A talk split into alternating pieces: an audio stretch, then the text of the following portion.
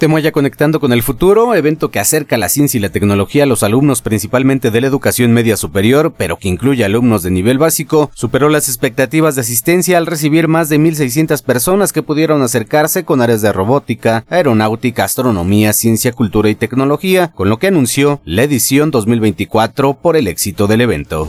En la clausura del evento anunciamos el lanzamiento de Temoya 2000, Conectando con el Futuro 2024. Nos quedamos con la satisfacción de haber superado los números ya que esperábamos un aforo de 1.500 personas y la realidad es que haberlo superado en las 1.600 según los registros que tenemos en los ingresos, seguramente fueron más. Eh, superamos las expectativas. Vimos muchas caras de, de felicidad, muchas caras de satisfacción de haberse eh, de haber tenido encuentros con la tecnología, las ponencias, la calidad de las ponencias de los de los de los conferencistas fueron de, de, de muy buen nivel dejando muy contenta a la, a la ciudadanía. De acuerdo con José Santos, coordinador del evento, esperan que 2024 sea más grande, donde puedan llegar a más personas, rompan nuevas metas, por lo que buscarán nueva sede para alcanzar otras regiones del municipio de Temoaya, además de que buscarán ampliar las áreas de la ciencia que se expongan en la siguiente edición. Las áreas se mantienen, pero hay, hay, hay inquietud, inquietud dos, en dos áreas que nos preguntaron, la medicina, pues vamos a, vamos a buscar ir hacia la parte biomédica es un área que también tiene mucho crecimiento en el tema tecnológico y del futuro, y el área de la mecatrónica. Ah, ahí por ahí hubo inquietud de algunas este, personas asistentes en esos dos rubros y seguramente serán rubros que nos estarán acompañando para el 2024.